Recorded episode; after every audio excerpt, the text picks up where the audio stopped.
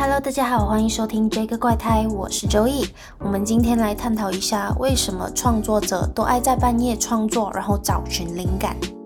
那我今天会讨论这个话题，是因为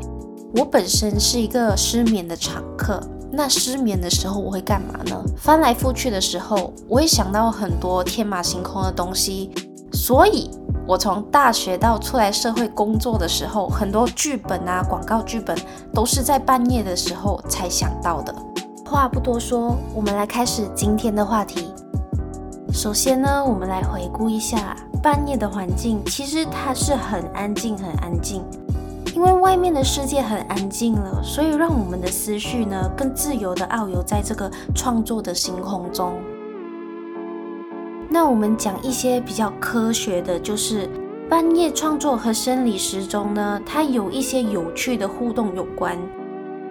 科学呢，它就告诉我们在深夜的时候，我们的生理时钟和大脑呢是进入一个相对活跃的一个时期，而正好与 REM（REM） 睡眠呢的阶段是相关的。REM 睡眠快速动眼期，它是一种梦境发生的时刻。大脑处于一个清醒但梦幻的状态，让我们呢更容易的探索创造性的思维。其实这种 REM 睡眠的奇妙之处就是在于，它其实给我们一个同时拥有清醒的思维还有梦幻的元素的时刻。所以在半夜的时候，创作者很可能就是进入这一个状态，然后找到灵感的一个源泉。他们能够更容易地挖掘内在的那个创意，还有奇思妙想。呃，除了这个以外，半夜的独特环境还有那个孤独感呢，它其实也有助于我们提高我们的自我意识，激发更深层的想法还有情感。所以这样呢，创作者就能更深入地沉浸在他们创作的海洋中。所以在很多项的研究当中，发现其实很多夜猫子在创意思维方面呢，是拥有比较强的能力。他们在思考的时候更倾向于直观还有综合的思维，而早睡早起的人呢，他就比较倾向于有更强的逻辑还有分析力。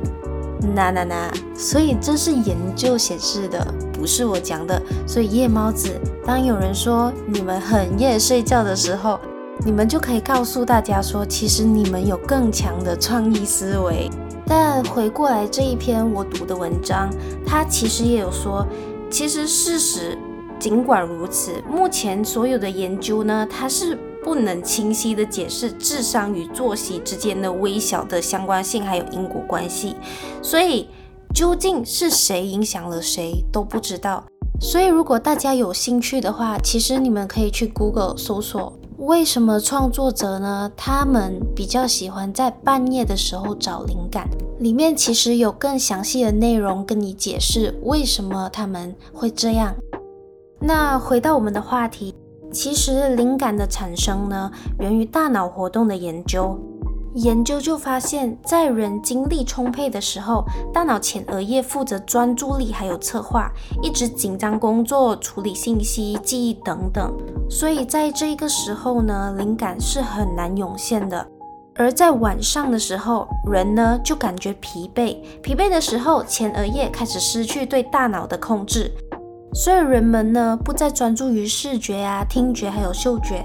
反而在这个时候呢，能够让大脑在无拘束的状态下发挥想象力。简单来讲，当精力充沛时，脑海中突然出现的想法，可能是被前额叶视为不重要，所以就被大脑忽略了。然而到了晚上的时候，这些信息呢就不再受限制，所以它一直涌进来，灵感就是这样诞生的。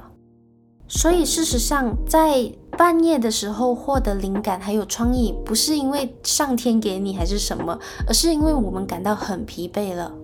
嗯，长久以来，脑科学研究者一直苦恼一个问题，就是人类在进行创意活动时，究竟是大脑的哪一个区域发挥作用？因为创意不属于逻辑推理或者是空间想象。所以它的定义本身呢，就是很模糊，然后也很广泛。直到二零一二年的时候，美国卫生部的科学家们在《自然》杂志上发表一个论文，提供了一个很巧妙的解决方法，就是测试嘻哈歌手在即兴说唱 （freestyle） 的时候大脑活动。那研究结果其实令人很惊奇，就是在歌手即兴说唱的时候，大脑中负责日常调节的其他区域活动和做出决策的背外侧前额叶变得不活跃，而负责情绪反应和联想的内侧前额叶皮质却变得异常活跃。它失去了背外侧前额叶的抑制。我们的专注力呢，就变得不受限制，平时受到抑制的大脑活动呢，就开始运转了，创意呢，也在这时候涌现。这似乎呢，就证明了，在疲劳中的放飞思维，我们可能找到一种超越日常限制的创意之源。有趣的是，甚至研究发现，如果你只觉得无法获得灵感，而放纵自己对工作的厌倦，或许能够达到类似的效果。这好像在暗示着，时而放松对工作的期望，接受疲劳的存在，也可能是激发创意的一种方式。其实这一系列的研究啊，还有搜索，解答了我一丢丢的疑惑。那如果大家有更多的研究表明，或者是创作者们有更多的自己的答案可以告诉我的话，为什么你们在半夜的时候才找寻灵感，或者是有创作的思维？呃，可以到我的 IG whatever Joey 告诉我更多。那今天的话题就到这里，感谢收听这个怪胎，我是 Joey，我们下期再见。